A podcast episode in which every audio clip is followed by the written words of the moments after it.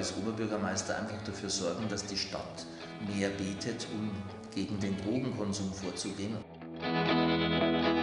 Also wegen dem Geld sollte man es nicht machen.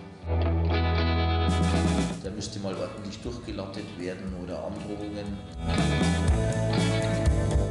Michael Czerny führt ein öffentliches Leben. Seine Kinder sind oft davon genervt, dass ihr Vater der Bürgermeister von Amberg ist. Er selbst liebt seinen Job, auch wenn er manchmal an der deutschen Bürokratie verzweifelt. Wann er das letzte Mal bei der Beichte war, was es mit der Erotik der Macht auf sich hat und was so ein Stadtoberhaupt verdient, eröffnet er uns jetzt. Viel Vergnügen. Schönen guten Tag, Herr Czerny. Ja, hallo Frau Kaspar. Vielen Dank, dass ich Sie heute hier im Rathaus besuchen darf. Sie sind Oberbürgermeister der Stadt Amberg, also Chef von etwas über 40.000 Einwohnern. Sie äh, sind das seit 2014 und seit über 20 Jahren in der Politik unterwegs. Und da schließt sich auch gleich meine erste Frage an. Muss man denn eine Rampensau sein, um Berufspolitiker zu werden? Rampensau, glaube ich jetzt ehrlich gesagt nicht. Aber man, wenn ich dran denke, als ich 96 in den Stadtrat gekommen bin, da bin ich unversehens gleich einmal wegen Freischankflächen plötzlich in der Zeitung gestanden, ähm, mit einer Anzeige und allem, weil wir uns einfach für Freischankflächen eingesetzt haben. Und da bist du am Anfang erst einmal ziemlich platt. Also ich glaube, jeder, der in die Politik einsteigt, da ist es nicht die Voraussetzung, dass man schon mit Medien umgehen kann. Aber im Laufe der Zeit ähm, entwickelt sich das dann und irgendwann gewinnt man eine gewisse Souveränität und kann auch in der Früh aufstehen, die Zeitung aufschlagen. Und wenn der Name drin steht, wird man nicht sofort total nervös. Sie sind nicht der introvertierte Typ gewesen. Ich glaube, das funktioniert dann auch nicht. Man muss schon auf die Leute zugehen können, man muss Spaß haben, mit den Leuten zu reden. Und wenn du in, am Samstag früh Semmeln holst und jemand steht neben dir und sagt, darf ich Sie mal was fragen, dann muss man eigentlich auch Lust haben, dass man sagt, natürlich, was haben sie denn? Und also wenn man sich da wegdrehen würde und so ein bisschen introvertiert wäre, ähm, ja, dann glaube ich, würde es bei den Leuten auch nicht, überhaupt nicht gut ankommen. Ja. Zur Frage Nummer zwei. Hat schon mal jemand versucht, Sie zu bestechen? Nee, also äh, echte Bestechung ähm, sicher nicht. Aber ähm, natürlich merkt man schon, ähm, wenn du von jemand lang nichts gehört hast und plötzlich kommt er und fragt, ob du mal irgendwo mit hingehen willst, dann überlegst du schon im Hinterkopf, hey, ähm, hat er irgendein Anliegen? Muss man auch ziemlich vorsichtig sein.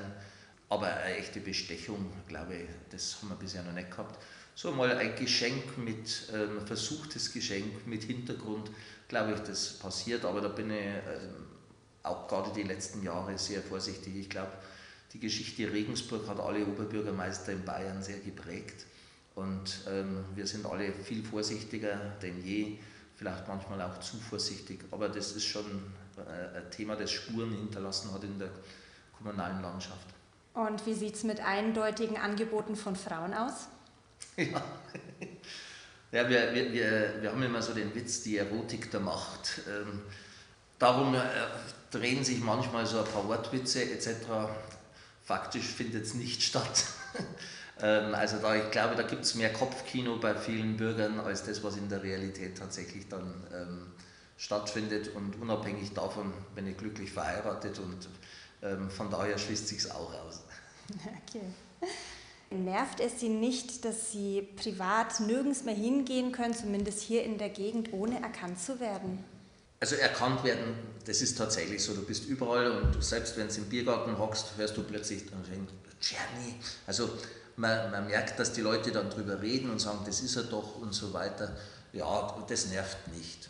Mich nervt es auch nicht, wenn ich in der Stadt unterwegs bin, wenn mich Leute ansprechen. Und was meine Frau zum Beispiel nervt, ist, wenn wir gemeinsam einkaufen gehen, weil dann ist es umgekehrt mal so, dann kommen wir nicht weiter, weil mich vielleicht der Geschäftsinhaber dann trotzdem haben möchte. Ich denke jetzt zum Beispiel dran, ich war beim Wörl einkaufen und dann sagt die Verkäuferin, warten Sie noch einen Moment. Und ich denke mir, was müssen wir denn da warten? Ich glaube, da ging es um ein normales Hemd. Da haben wir eine Viertelstunde gebraucht. Hintergrund war, sie hat mich erkannt, hat gesagt, oh, dann muss ich dem Geschäftsführer Bescheid geben, wenn der Oberbürgermeister im Laden ist. Jetzt hat sie mich hingehalten, bis der Geschäftsführer da war. Und der hat dann auch noch natürlich ein äh, Gespräch mit mir geführt. Und dann gehe ich zum Einkaufen, brauche für ein Hemd eine halbe Stunde und dann ist zum Beispiel meine Frau mal diejenige, die sagt, ich gehe mit dir dann nicht mehr einkaufen. Würden Sie denn manchmal lieber so einen 9-to-5-Alltagsjob haben? 9-to-5-Alltagsjob, also den hatte ich eigentlich auch vorher nicht. Also wenn ich sage, ich war ja bei Siemens vorher und auch in einer, in einer Position, wo man Projektarbeit gemacht hat. Also das war jetzt kein 9-to-5 klassischer ähm, Job. Aber äh, da hast du natürlich viel mehr Zeit und es ist auch viel besser planbar. Also wenn ich jetzt heute sehe, wir haben so eine WhatsApp-Gruppe, alte Freunde, dass man sich regelmäßig mal trifft. Letztendlich dreht sich dann immer darum, wir können viel ausmachen, aber fragt erstmal den Michael, ob er überhaupt Zeit hat. Also die wissen mein enges Zeitfenster. Und dann ist schon so, dass du manchmal sagst, hey, äh, wäre schön, wenn du bei so einem Termin dabei sein könntest, wenn es richtig schön gemütlich, gesellig ist. Und du hast aber vorher schon beim offiziellen Termin zugesagt, dann wünschst du dir schon einmal ein bisschen reduzierte Arbeitszeiten. Den äh, Oberbürgermeister, sagen wir mal, der hat 70, 80 Stunden und ähm, dann halt die Zeit zu Hause. Und das ist, glaube ich, der einzige Nachteil in dem ganzen Job. So die Pflege der persönlichen Freundschaften, die wird dann manchmal schwierig. Okay, das heißt, Sie denken sich schon immer am Wochenende, geil, der Montag kommt wieder. Nee, also ich freue mich, wenn ich mal am Wochenende einen Tag komplett frei habe. Also versuchen wir auch, weil es einfach so ist, auch wenn du bloß zweimal einen Stundentermin hast, sagen wir mal um elf und dann Nachmittag um vier, der Tag ist einfach zerrissen. Sonst gibt es kein Wochenende in dem Sinne, es rolliert doch durch. Und nur, dass, wenn man mal einen Tag freischaufeln kann, dann ist das richtig schön. Dann hat man Aufstehen, Frühstück mit der Familie, zusammensitzen und nicht mit Blick auf die Uhr, wann musst du weiter, wann hast du das erste Grußwort im ACC oder so, sondern wirklich auch sagen können, ich bin da. Und dann, das ist auch was, was die Kinder unheimlich Spaß macht, wenn sie merken, du bist nicht unter, mit Blick auf die Uhr, wir können was spielen oder so. Das ist der Part.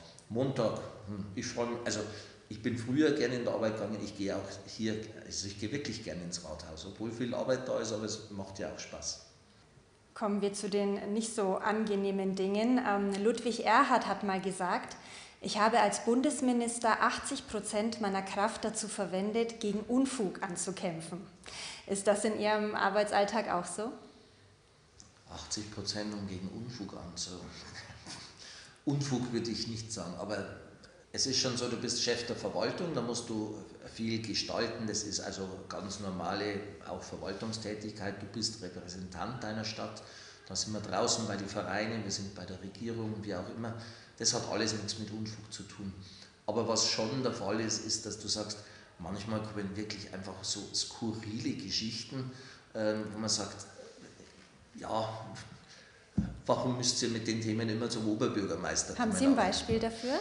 Naja, ähm, ohne das jetzt mal ähm, ins Lächerliche ziehen zu wollen, aber wenn dann eine Anfrage kommt, nächstes Jahr 60 Jahre Elvis Presley, ob wir nicht mit der ähm, Geburtsstadt in, in Amerika ein, ein, eine Partnerschaft deswegen machen wollen, denke ich mir, ich glaube, ich habe im Moment andere Themen zu tun, als mich mit Elvis Presley und einer Stadt in Amerika auseinanderzusetzen.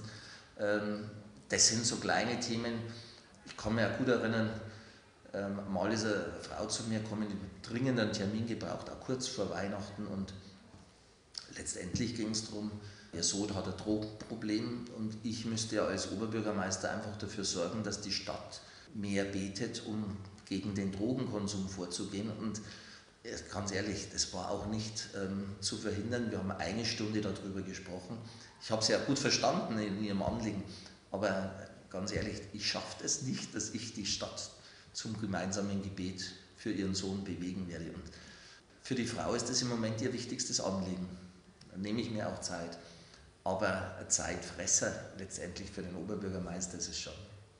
Zur Frage Nummer 5. Äh, auf Facebook äh, liken Sie Ihre Parteikollegen, beispielsweise Joachim Herrmann.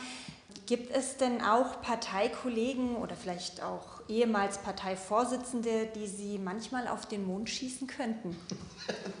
das ist eine gemeine Frage, aber ich, das hat halt nicht mit, mit Personen zu tun. Ähm, Jetzt nehmen wir mal einen ehemaligen Parteivorsitzenden, Horst Seehofer. Ich schätze den unheimlich, als er ähm, noch Vorsitzender war im sozialen Bereich, dann wieder Parteivorsitzender geworden ist. Es war einfach ein Mensch, der unglaublich gute Antenne gehabt hat, was die Menschen bewegt, wo man auch unterstützen muss. Dann habe ich zwischendrin nicht mehr verstanden, als dann der Streit mit Angela Merkel losging und jetzt halt einfach, weil nicht nur, weil es meine Einstellung nicht war, das schaffen wir in der Partei sowieso nie, dass man in jedem Punkt diese Einstellung hat, sondern weil es auch unser CSU ziemlich gespalten hat. Wir haben ja auch auf der einen Seite den, der in der Flüchtlingshilfe aktiv ist und auf der anderen Seite den, der für sehr konsequente Abschiebung ähm, sich ausspricht. Und da eine Linie reinzubringen, das hat er einfach nicht geschafft und das hat auch unsere Partei gespalten irgendwo. Das ist ein Thema, wo ich dann sage, okay, das würde ich dann nicht mehr liken. Man hat ja das ja gesehen, selbst die Union.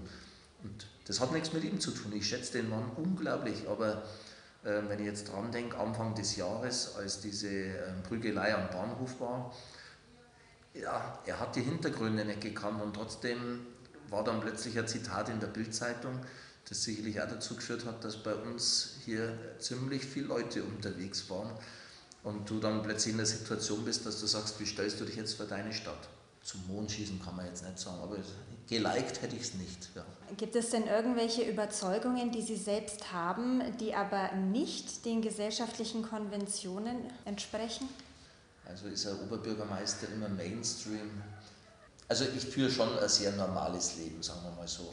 Bin sehr christlich geprägt, eben aus der Jugendarbeit raus sind auch die, die, die Werte, die ich da habe. Wundert mich dann, wenn Leute kommen und fragen, ob das nicht ein Problem darstellt. Müssen Sie manchmal lügen?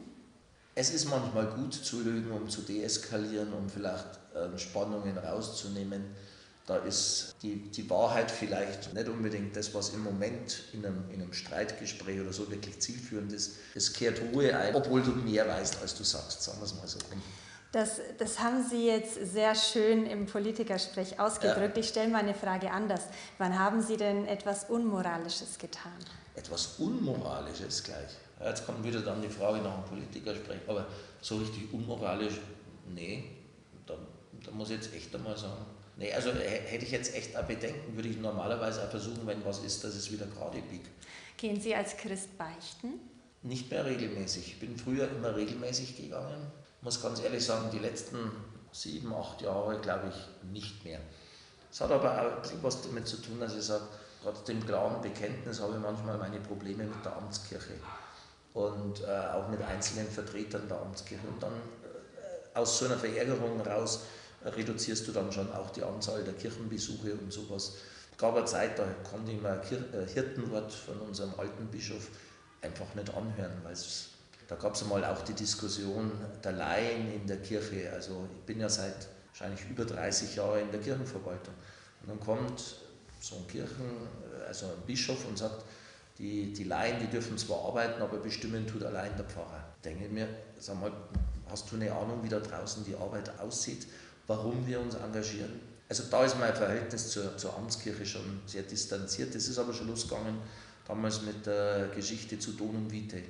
Das wäre für mich ein Grund, wenn die Amtskirche gegen Donum Vitae sozusagen sich massiver stellen würde, auch aus einer Kirche auszutreten, weil ich glaube, das ist ja tatsächlich von tiefen christlichen Werten geprägte Arbeit, die da stattfindet. Und ähm, warum dann ein Bischof ein Problem hat, wenn in einer katholischen Kirche ein Benefizkonzert stattfindet, das erschließt sich mir zum Beispiel äh, nicht. Zur Frage Nummer 8. Wann sind Sie denn mal sprachlos? Wann bin ich sprachlos? Sprachlos bin ich schon manchmal. Jetzt wenn wir uns mal ähm, anschauen, ähm, allein das Thema Pflege. Wir wissen, wir haben zu wenig Pflegekräfte. Dann beschließt der Gesundheitsminister, damit in bestimmten Bereichen im Krankenhaus ähm, genügend Pfleger da sind, eine Mindestpflegeverordnung. Also es müssen mindestens so viele Pfleger da sein und Pflegerinnen, sonst fließt kein Geld mehr. Und die dürfen notfalls auch aus der Altenhilfe abgeworben werden. Das ist was, was mir einfach sprachlos macht, weil ich mir denke, entweder verstehe ich gerade was nicht, was da passiert, oder sind die so weit weg, weil wir vor Ort baden es dort aus, dann sind echt weinende Menschen im Altenheim, die einen Platz brauchen und kriegen den nicht weil man gerade mit einer Verordnung die Leute vielleicht auch gerade abgeworben hat.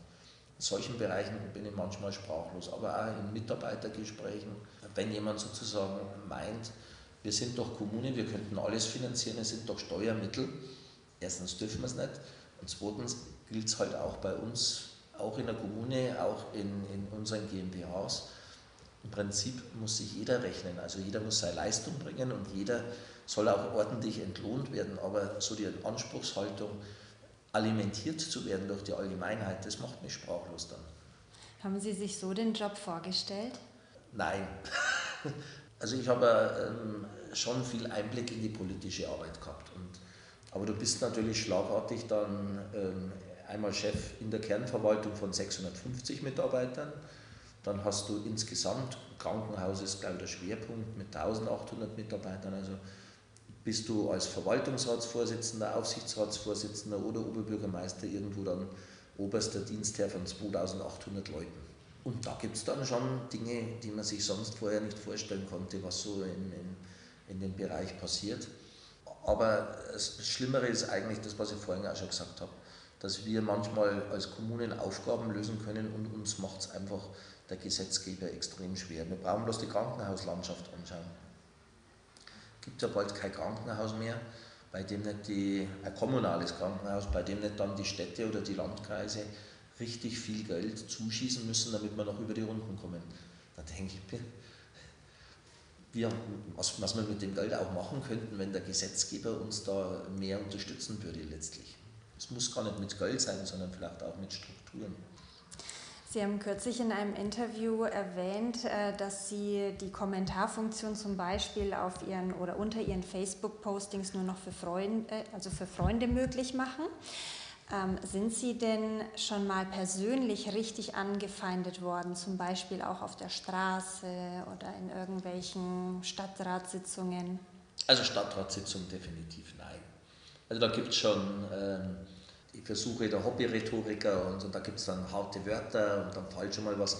Aber du weißt eigentlich, da versucht jetzt jemand in die Zeitung zu kommen, damit er mit einem entsprechend kräftigen Wort vielleicht auch zitiert wird etc. Wie da gehen Sie dann damit um? Naja, entweder mit einem ironischen Vermerk oder überhaupt nicht, weil sonst zieht sich hin und ich werte das ja auch nur auf, wenn ich es dann mache.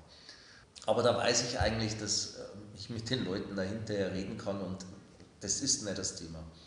In den sozialen Medien, gerade jetzt in dem Zusammenhang aus dem rechten Bereich schon massiv, also mit der müsste mal ordentlich durchgelattet werden oder Androhungen. Deswegen habe ich dann auch das alles A gelöscht und B gecancelt, weil A, das muss nicht stehen bleiben und B, man muss es sich nicht antun. Also da sind irgendwelche Leute unterwegs, ich glaube nicht mal, dass das echte Drohungen sind, aber die wollen dich runterziehen, seelisch so ein bisschen runterziehen. Muss man nicht haben, muss man sich nicht geben und wenn es Möglichkeiten gibt, da rauszukommen, dann lässt man das auch. Auf der Straße, ehrlich gesagt, auch wenig. Also es gibt schon Situationen, wo wir wissen, äh, man muss sich mal von einem Mitarbeiter trennen und das geschieht nicht einvernehmlich, dann konzentriert sich das auf den Chef der Verwaltung. Der ist der einzig Verantwortliche und dann kriegst du mal einen blöden Kommentar auf der Straße auch. Aber das ist jetzt nicht eine Aggressivität in der Form, dass ich eine Gewalt fürchte, sondern da sind einfach Leute verbittert und lassen es dich auch spüren. Das heißt, Sie haben mal jemand entlassen, der dann im Nachgang auf der Straße Sie blöd angeredet hat? Mich, ja, oder sonst auch, du erfährst es, dass er halt überall dann über dich schimpft oder sonstiges. Ich hätte einen Pakt mit dem Teufel geschlossen oder solche Themen, die werden dann rumerzählt. Ja, ich habe da kein Verständnis dafür, aber das ist halt eine gewisse Verbitterung. Manche Themen lassen sich einfach auch nicht einvernehmlich lösen. Gibt es immer einen, der ähm, eine Last rausgeht aus so einer Entscheidung und manche können es einfach auch nicht verkraften und dann bin ich halt das Spiegelbild oder des, des Ganzen. So wie es Kollegen auch teilweise gehabt haben, eine echte gewalttätige äh, Geschichte habe ich Gott sei Dank noch nie gehabt. Frage Nummer 9. Möchten Sie, dass Ihre Kinder mal denselben Beruf ergreifen?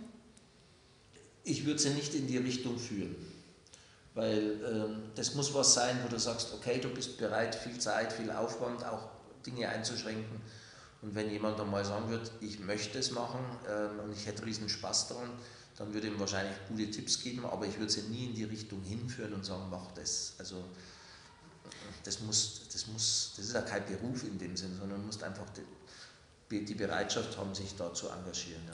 Sind Ihre Kinder denn manchmal genervt, dass Sie die Kinder eines Oberbürgermeisters ja, sind? Ja? Logisch, ja.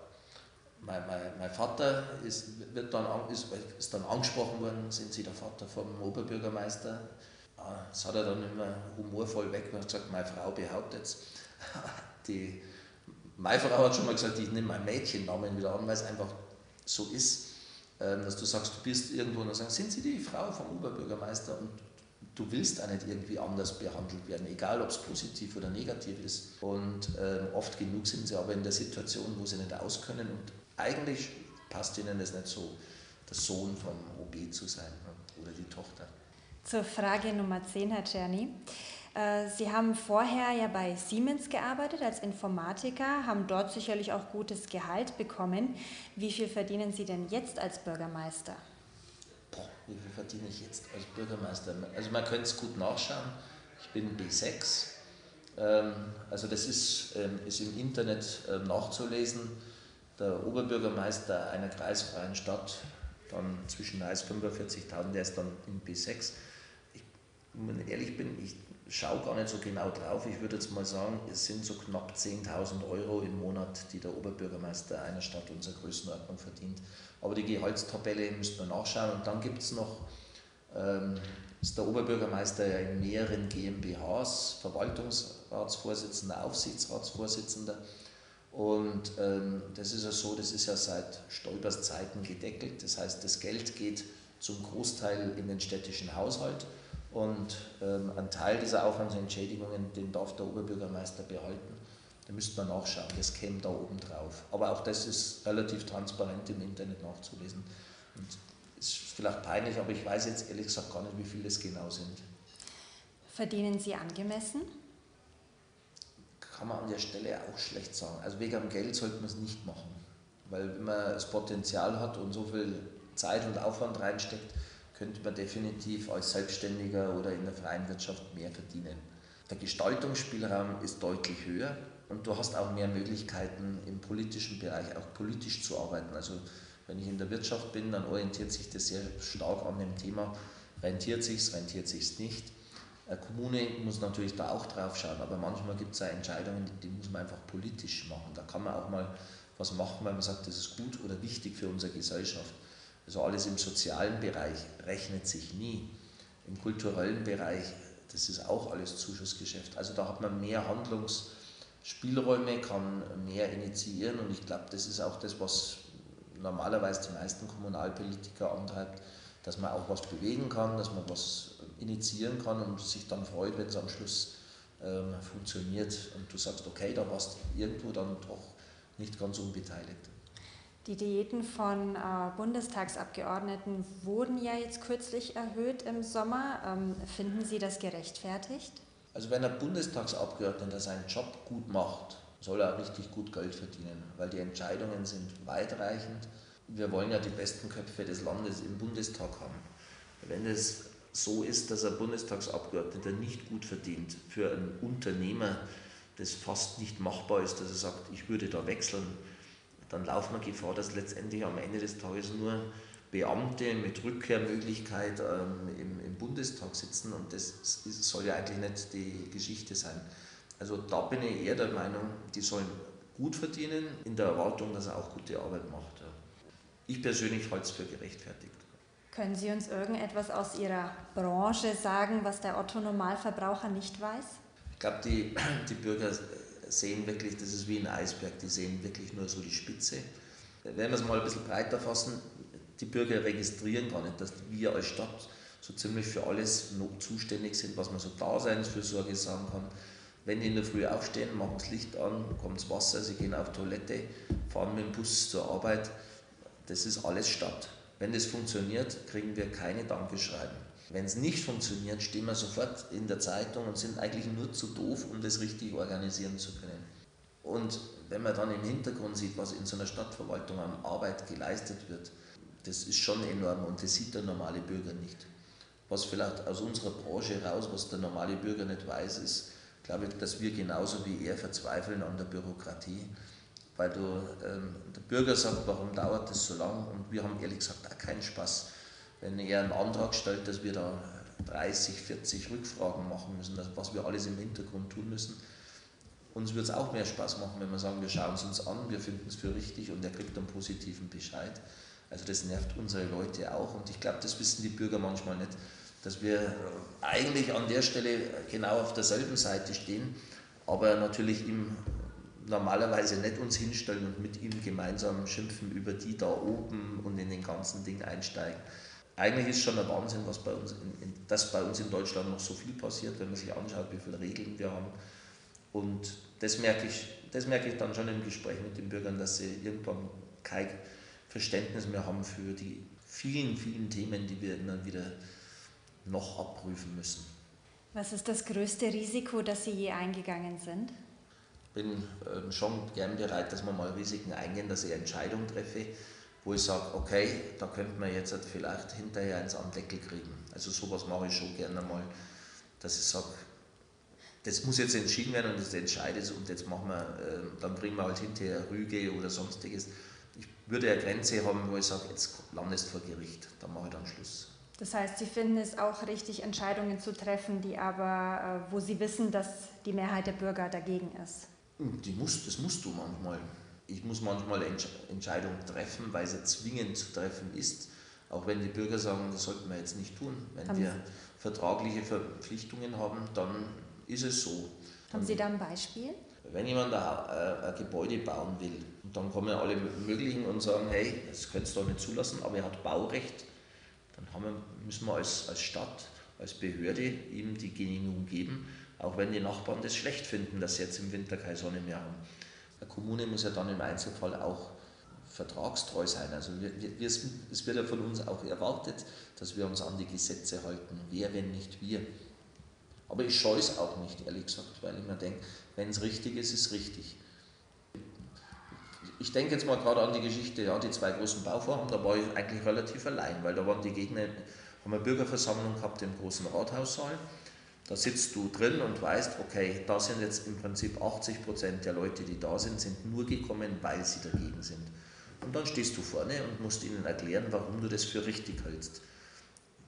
Sehenden Auges, dass die äh, keine Begeisterungsstürme da unten auslösen. Aber dann versuche ich halt einfach zu erklären, wie ich zu der Meinung komme, warum ich zu der Meinung komme. Ich respektiere auch die anderen Meinungen, aber die Demokratie funktioniert halt so, dass am Ende der Stadtrat ähm, abstimmt, kritische Fragen und das, was da und selbst mit einer Stimme Mehrheit beschlossen wurde, setze ich als Verwaltung dann auch um. Punkt. Harmoniebedürftig dürfen Sie nicht sein, oder? Doch, ich bin harmoniebedürftig, aber äh, harmoniebedürftig in der Richtung, dass ich versuche, äh, dass ich den anderen zu verstehen. Also passiert bei mir definitiv nicht, dass ich sage, mit dem rede ich nicht mehr, weil der eine andere Meinung hat. Und dann versuche, Person und Thema zu trennen komme ich doch gut klar. Da muss ich mir jetzt übers Kreuz legen und dann ist er fürs, bis zum Lebensende mein Todfeind. Aber sachlich, da muss ich nicht unbedingt die Harmonie haben. Ne? Herr Czerny, meine letzte Frage, Nummer 11. Bitte ergänzen Sie diesen Satz. Wenn ich wüsste, ich kann nicht scheitern, würde ich? Klingt jetzt komisch, aber dann würde ich Entwicklungshilfeminister werden. Das ist unser, größte, unser größtes Thema, dass wir auf der Welt dafür sorgen, dass den anderen auch so gut geht. Dann müssen sie nicht zu uns flüchten, dann wollen sie auch nicht. Ähm, wir hätten die CO2-Problematik äh, voll im Griff. Es ist, glaube ich, unseren Leuten überhaupt nicht bewusst, dass so eine Entwicklung in anderen Bereichen für unseren Wohlstand extrem wichtig ist. Und wenn ich jetzt, klar könnte ich sagen Weltfrieden, das klingt so danach, aber ich glaube, dass eine der größten Geschichten im Moment die wäre, dass wir auch für äh, dieses, dieses faire Miteinander in der Welt unterwegs sind. Und wenn ich nicht scheitern könnte, dann würde ich volle Pulle in mich in das Thema rein. Vielen Dank, Herr Czerny. Vielen Dank.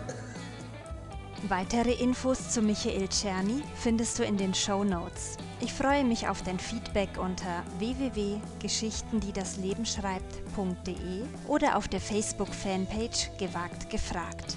Und nicht vergessen, abonniere diesen Podcast. Ich bin Theresia Kasper, hier hörst du richtig.